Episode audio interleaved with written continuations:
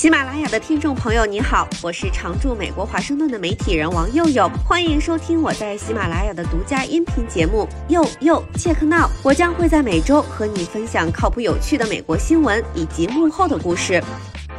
大家最近刷新闻，可能刷到很多美国有名的科技巨头都在裁员或者冻结招聘，同时可能又看到大辞职潮、人手短缺之类的新闻，感觉美国就业市场好像精分了一样。今天就跟大家聊聊，现在美国就业市场到底是个什么情况？为什么是判断美国经济陷没陷入衰退的一个关键点？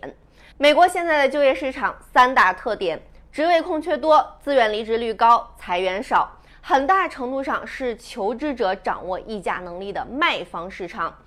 美国劳工统计局最新数据，最近职位空缺和自愿离职率的增长略有放缓，但仍然很高，而且是接近历史高位。职位空缺从三月的一千一百九十万和四月的一千一百七十万创纪录高位，减少到了五月的一千一百三十万，但显然还是在非常高的水平。大概是个什么概念呢？平均每个失业者。对应的职位空缺是一点九个，略低于之前的两个。与此同时，美国人正在以创纪录的速度辞职，三月达到了四百四十万的峰值，五月四百三十万，自愿离职率百分之二点八，比四月的百分之二点九降了一丢丢。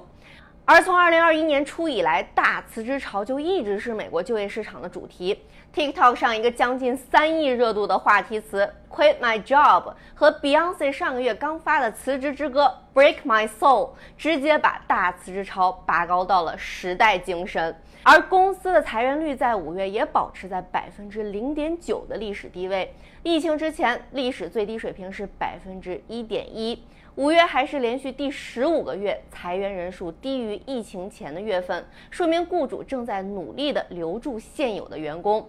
僧少粥多，自然吃不饱的就少一些。美国六月的失业率是百分之三点六，接近二零二零年初疫情前的百分之三点五，那可是半个世纪来的低位。在就业形势一片大好的背景下，美联储连续四次加息打压通胀，对利率比较敏感的行业的就业形势开始降温，首当其冲科技行业。利率上升，加上供应链短缺，以及工作和购物模式从疫情期间的远程工作和电子商务向线下回流，都让曾经炙手可热的科技行业降温。微软、苹果、亚马逊、奈飞、推特、特斯拉等大型科技公司都相继宣布招聘冻结或者裁员。可能因为这些公司都比较有名，再加上媒体天天报道，给人感觉大裁员潮要来了。单看具体数字，从四月到五月，科技行业的裁员率从百分之零点九增加到了百分之一。截至七月下旬，美国近一百五十家科技公司一共是裁了三万两千多人。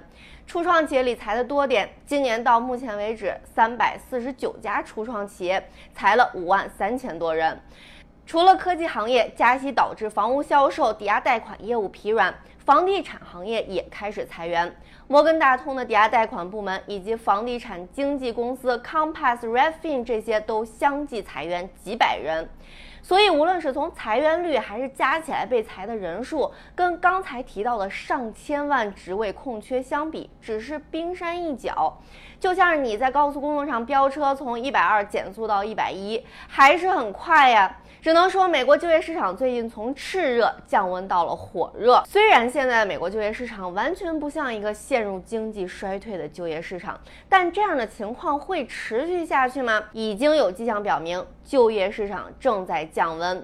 美国劳工部最新数据，截至七月二十三号当周，初请失业金人数虽然小幅下降，但仍然接近八个月来的高位。如果接下来裁员的步伐保持目前的速度，到明年一月底，初请失业金的人数将会达到典型的衰退水平。而在衰退期间，持续申领失业金的人数应该也会上升。但即使是这样，就业市场可能还会吃紧，并且能够吸收一部分下岗工工人。所以说，就业市场可能差也差不到哪儿去，工资也在上涨。但是因为美国目前通胀处于四十年来的高位，工资涨幅跟不上通胀，实际工资已经连续第十五个月下跌，六月平均时薪同比下降百分之三点六，是自零七年以来的最大降幅。所以通胀下不去，购买力下降，老百姓也不愿意呀。关于中期选举的各种民调都显示，选民最关心的就是经济，就是通胀。即使拜登嘴硬不承认衰退，但他目前也没啥管用的招。